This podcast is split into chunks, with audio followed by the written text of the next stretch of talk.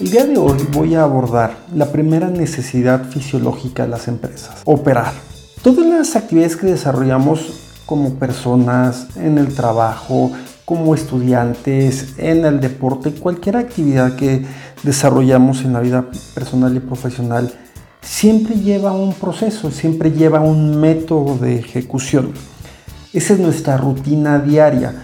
A veces la rutina es más metódica, a veces más irregular, mucho depende de la estructura de cada persona, por supuesto, pero también depende de lo que nos digan o de lo que sepamos nosotros que tenemos que hacer eh, para, para esa actividad.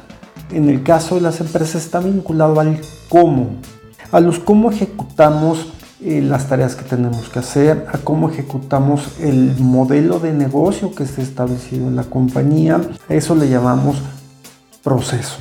Cada etapa, cada actividad, cada acción que desarrollamos es, forma parte del proceso. Lo que es, lo que es importante es que, que tú establezcas y tú definas a partir de tu modelo de negocio qué es y cuál es el proceso que tú quieres seguir. En, ese es un entorno, esa es una visión muy amplia del primer tema, que, de este primer tema que estamos abordando de las necesidades fisiológicas de las empresas. En la mayoría de las empresas, el tema de procesos no es una actividad que esté bien establecida, bien definida. En muchos casos ni siquiera se, se tiene conceptualizada. Mientras más pequeña es la empresa, menos, menos nos fijamos en los procesos. Mientras más grande sea, hay una propensión mayor a que se analicen y se establezcan los procesos de, negocio. El punto es que en muchas empresas no hay una conciencia real de la necesidad de establecer tu proceso de negocio, cuáles tu, tus procesos que van a acompañar a tu negocio. Al no tener una conciencia real, no tenemos una dedicación, no le metemos tiempo, no le metemos eh, sustancia, no le metemos calidad de nosotros, los dueños, los empresarios, los, los accionistas, a establecer cómo queremos que la empresa funcione. Simplemente pensamos, hay que hacerlo y tenemos que hacerlo y hay que ir a vender y ya como podamos.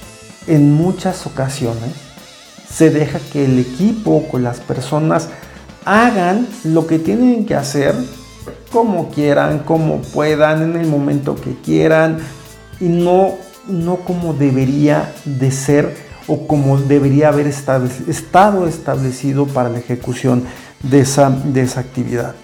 El segundo problema es que si bien no tenemos el proceso o si lo llegamos a tener, desafortunadamente los procesos no están documentados.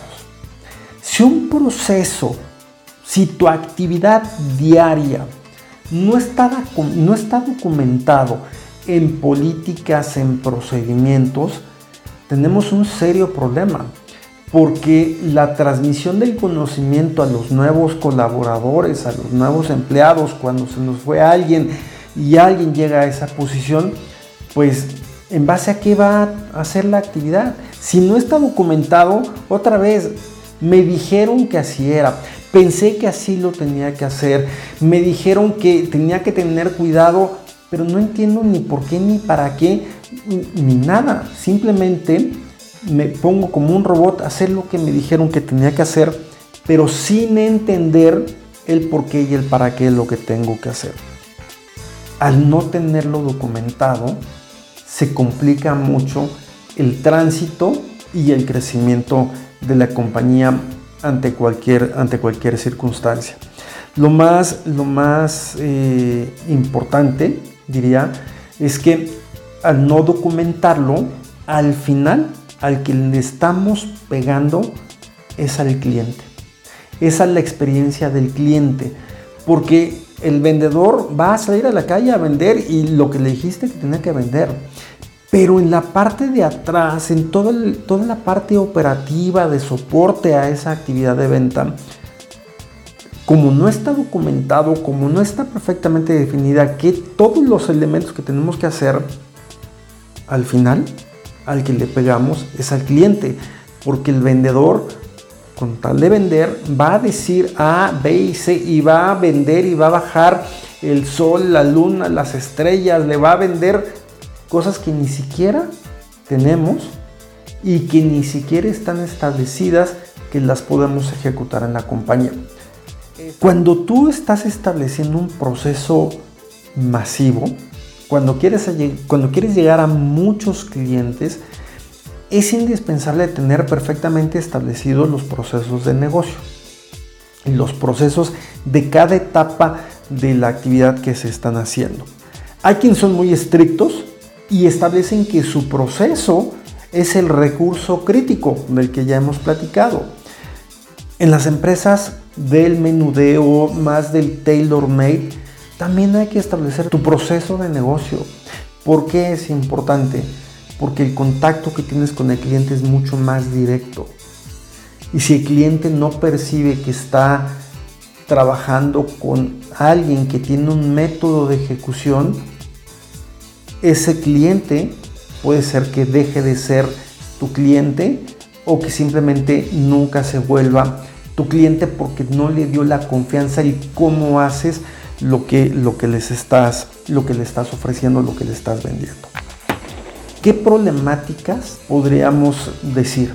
La primera, los altos costos de operación, altos costos de producción. Como no tenemos un proceso con políticas y procedimientos establecidos, y cada quien hace lo que quiera hacer como lo tiene que hacer y cuando cree que lo tiene que hacer, no tenemos una concatenación de actividades que nos lleve a ser eficientes o a ser efectivos. Si tú tienes un equipo directivo, un equipo de supervisión y estás supervisando a sus equipos sin un método de ejecución, creo que, creo que esa supervisión está, está con muchos retos o tendría muchos retos de hacerla correctamente. Porque entonces van a supervisar a cada persona según crean o según consideren que deben de hacerlo, más no porque esté establecido lo que tienen que supervisar y, hasta dónde tienen que llegar en ese nivel de supervisión. El segundo problema todavía creo que es más crítico. La operación en silos, ya hemos hablado, hablado de ellos. La operación en silos es que cuando cada departamento opera de forma independiente.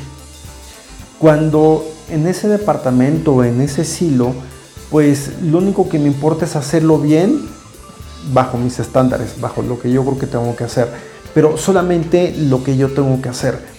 Y, no me importa o no me afecta lo que está antes ni lo que está después.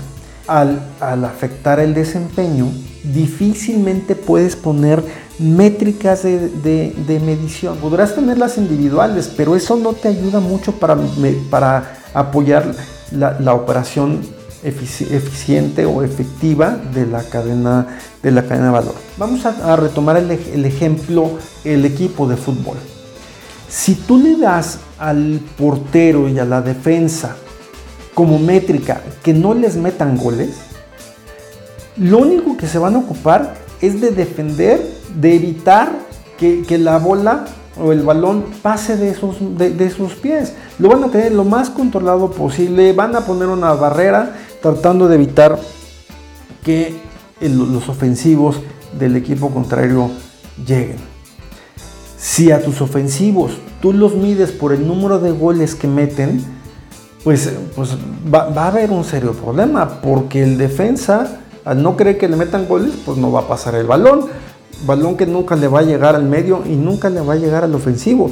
Entonces, al ofensivo va a tener una métrica muy mala porque no mete goles, porque no tiene el balón, porque nunca le llega. Entonces, ¿qué va a hacer? Pues, pues va, a haber una lucha de poderes porque no hay una, una estructura institucional, una estructura adecuada de indicadores de medición.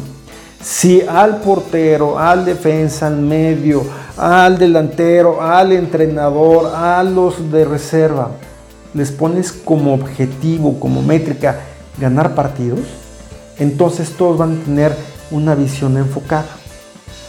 La operación en silos produce grandes ineficiencias en la ejecución que al final al que le pegamos es al cliente y en el último instancia a los accionistas de la compañía. El tercer problema tiene que ver más con las personas. Al no tener un proceso bien establecido, al no, al no decirle a las personas lo que tienen que hacer, cómo lo tienen que hacer, cuándo lo tienen que ejecutar, ejecutar a quién le tienen que reportar, cuándo tienen que entregar la actividad que tú les pediste, entonces no saben qué hacer. No cumplo con las metas, no cumplo con los objetivos, no estás cumpliendo con lo que te indiqué entonces vienen los temas de rotación y si vienen los temas de rotación le pegamos a la baja productividad de la compañía. Si le bajamos a la productividad, entonces el liderazgo, ese liderazgo que está asociado al control y a la supervisión y al seguimiento de este equipo, se vuelve diferente. Más, más nos ocupamos de tener un látigo para que la gente lo haga, pero sin saber lo que tienen que hacer y cuándo lo tienen que hacer. En suma, el clima organizacional se deteriora de una forma muy importante. Si tu equipo no está bien, bien estructurado, con, las actividades bien definidas, vas a tener, vas a tener grandes problemas de, clima y de rotación. Y el costo de la rotación es altísimo. Pero otra vez, a quien le pegas es al cliente. Y si al cliente le pegas, ya hablaremos del tema de los ingresos, pero cuando le pegas al cliente, rompemos muchas de las cosas que ocurren dentro de la compañía. El cuarto problema es una debilidad en la posición financiera, en la contable y en la fiscal. Si cada uno lo hace diferente, cada uno entrega, cada persona entrega diferente sus cosas, cuando le llega a los contadores lo que tienen que registrar contablemente, pues o llega a destiempo o nunca llega y entonces empiezan a tener los problemas fiscales, como cuáles gastos no deducibles, empezamos a pagar más IVA del que tenemos que pagar porque no estamos, no estamos acreditando el IVA correctamente, porque, porque no me están llegando ingresos que no tengo la forma de compensarlos. En suma, la posición financiera, fiscal y contable se compromete. ¿sí? Hasta allá llega la carencia de procesos, políticas y procedimientos y falta de controles en, en la compañía. ¿Qué te puedo sugerir? Creo que lo primero que hay que establecer es cuál es el modelo de negocio o la propuesta de negocio que quieres establecer al mercado. Al mercado a tus clientes. Si es por precio, por calidad, por servicio, ¿en dónde vas a, dónde vas a centrar tu modelo de negocio? Una vez que lo tengas definido, revisa cómo estás haciendo eh, tu actividad diaria. Y si, si es el cómo lo haces, está vinculado a esto que quieres potenciar. Seguramente no lo va a estar entonces hay que trabajar, hay que revisar, hay que optimizar, hay que reconfigurar todos tus procesos. Hay que blindar tu recurso crítico. Pero tal vez lo más importante y al día de hoy esto es un, eh, no, es, no es un querer, es una obligación, es un tener. Debemos incorporar tecnología a nuestro proceso de negocio tienes que incorporar herramientas tecnológicas al día a día de tu negocio. Sin tecnología, Airbnb no funcionaría, Uber no funcionaría y así te puedo hablar de muchos otros casos. Esto se llama el Internet de los servicios. Cuando le estás poniendo a tu cliente en la palma de su mano la decisión de ejecutar y de, de poder operar contigo si no incorporas tecnología en tu proceso de negocio, estás haciendo un proceso muy artesanal y, que no es efectivo y que el día que lo quieras crecer te va a costar muchísimo trabajo. Segundo, hay que asegurar la productividad congruente, lograr y propiciar la sintonía y la sincronía de la cadena de valor, de todo lo que ocurre en tu modelo de negocio desde el inicio hasta el final y que cuando llega al final regresa al principio y ese círculo se convierta en un círculo virtuoso. Si logras eso, vas a conseguir dos cosas centrales. Lo primero, la experiencia del cliente va a ser diferente. Y si la experiencia es buena, ese cliente te va a comprar más, te va a recomendar, vas a tener más negocio, más capacidad de interactuar con ese negocio. Y la segunda es que el riesgo estratégico y transaccional de tu cadena de valor lo vas a minimizar de tal forma que eso se convierta en un enorme atributo para tu compañía. Acotar el riesgo estratégico y transaccional te va a llevar a una calidad operativa increíble. Sintonía y sincronía. La tercera sugerencia que, te haría es invertir en el capital humano. Tú, tú dirás, ¿y qué tiene que ver los procesos con el capital humano? Pues yo te diría que tienen absolutamente todo. Te voy a poner un ejemplo. Si tú tienes una estrategia que es buena y tienes un proceso que no es muy bueno, pero tienes un equipo muy armado, muy cohesionado, el negocio va a salir. No va a ser muy efectivo, pero va a salir porque la gente, tu equipo va a estar comprometido en lo que quiere hacer. Ahora déjame al revés. Tienes una buena estrategia, tienes un extraordinario proceso, pero no tienes a las personas correctas. ¿De qué te sirve la estrategia y los procesos si quien te ejecuta no tiene las capacidades, las habilidades, las competencias que tú requieres? Entonces, entonces el capital humano se vuelve una pieza clave en la sintonía y sincronía de la cadena de valor. Entonces, ¿qué te invito? Establece un buen programa de onboarding. ¿Qué, qué, hablo con esto? Es definir qué tipo de personas son las que quiero que trabajen en mi compañía, qué perfiles son los que requiero, qué para tal posición, cuáles van a ser las habilidades, las competencias que se requieren. Para esta otra actividad, qué cosas diferentes, qué otras cosas se necesitan. De tal manera que el proceso de selección y el proceso de reclutamiento vaya en línea con lo que tú necesitas. Pero una vez que ya llegó la persona a la empresa, ocúpate de que tenga un buen proceso de, de aterrizaje, un buen proceso de, de inducción. Inducción que no es decirte que la compañía hace A o B, no, es la inducción a su puesto, a su actividad, qué esperas de él, qué tiene que hacer, cómo lo tiene que hacer, cuáles son tus políticas, tus procedimientos. Ah, claro, como sugerencia clarísima, es hay que mapear, hay que documentar políticas, procedimientos y todo lo que implique lo que tienes que hacer. Así, el capital humano va a saber lo que tiene que hacer. Vas a saber que para esta actividad, cuál es, qué tipo de, de formación requieres para su ejecución. Una vez que tú tengas establecido muy bien tu programa de onboarding, ahora ocúpate de hacer un programa ongoing, es decir, cuál va a ser la vida de ese colaborador a lo largo del tiempo qué puedes esperar, a qué puede aspirar, cómo puede crecer, hasta dónde puede crecer. ¿Qué sucede si hace bien su trabajo? ¿Qué sucede si no lo hace bien? Considera que un buen programa de ongoing lo que te va a ayudar es a tener un trayecto mucho más sutil de cada colaborador a lo largo de, de su estadía en la compañía. La suma de los dos se convierte en tener programas de formación, de capacitación, de adiestramiento permanente en tu compañía. ¿Sí? Tienes que capacitar, capacitar, capacitar y volver a capacitar. Creo que esa es una gran regla del juego para asegurar que los procesos de la compañía establecidos se cumplan en tiempo y forma.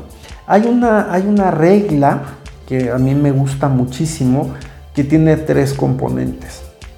Saber, el número uno, significa que yo, colaborador, Tengo claramente establecido, claramente definido lo que tengo que hacer.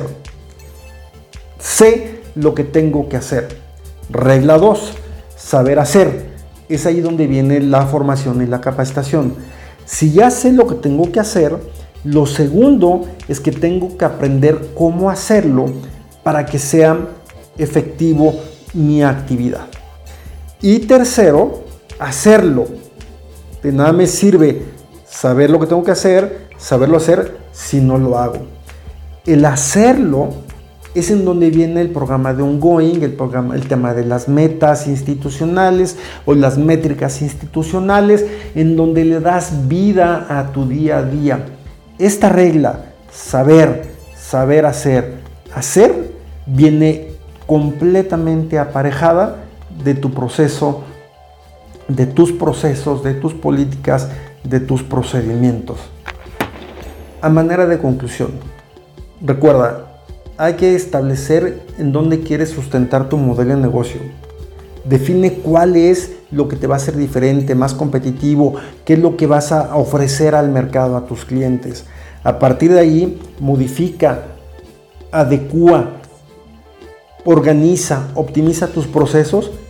Muy importante, documenta los procesos con políticas y procedimientos para que pueda haber un proceso de medición de cómo se hace. Junto con ello, acuérdate de incorporar tecnología. La tecnología es un componente que hoy no podemos dejar de lado en nuestro quehacer, nuestro quehacer diario. Hablamos de la productividad congruente, de lograr esta sintonía y sincronía de tu cadena de valor. Hablamos de la fuerza del capital humano, de tus programas de onboarding, tus programas de ongoing, de establecer y tener a las personas correctas en la posición correcta, haciendo lo correcto. Ello te lleva a formar, formar y volver a formar para saber, saber hacer y hacer. Esta regla de oro que de veras te va a ayudar mucho en, en el control de tu día a día, en el control operativo de tu compañía. Establece métricas del desempeño institucionales, no por cadena, no por silo. Métricas que lo que provoquen sea que tu compañía, que tu empresa gane el partido. Si al final del camino ves que hay muchas cosas que hacer, que no sabes por dónde empezar o tienes duda de qué, de qué hacer, creo que el primer paso que habría que hacer es un ejercicio de alineación estratégica y transaccional. Es un ejercicio, un, taller que hacemos que a partir de un diagnóstico de establecer en dónde estamos, dónde está tu compañía el día de hoy, establecer a dónde quiere ir, a dónde quieres, eh, dónde, dónde quieres apuntar, qué métrica quieres establecer, en dónde quieres posicionar tu modelo de negocio, como decíamos hace rato. Entonces, a partir de eso, establecemos los cómo y esto lo hacemos con, metodologías ágiles de las cuales ya hemos platicado. Una vez que estableciste el trayecto de lo que quieres hacer y de cómo lo vas a hacer, viene un tercer componente que se llama la cohesión, que es en donde hacemos el buy-in, el onboarding y el ongoing del, del equipo de trabajo. Es decir, nos ocupamos que las personas compren tus ideas, las hagan suyas, se sienten en la compañía sabiendo lo que tienen que hacer, sabiéndolo hacer y haciéndolo, que todos vayan remando exactamente al mismo lugar, en la misma forma, en la misma tenacidad. Entonces, este ejercicio de alineación estratégica y transaccional se vuelve un primer enorme paso que te podrá ayudar mucho en, la definición de tus nuevos procesos. Esta alineación estratégica y transaccional, esta formación de saber, saber hacer y hacer y esta definición de métricas institucionales te van a asegurar un mejor desempeño de tu cadena de valor. Te van a provocar, te van a propiciar la sintonía y sincronía de tu modelo de negocio.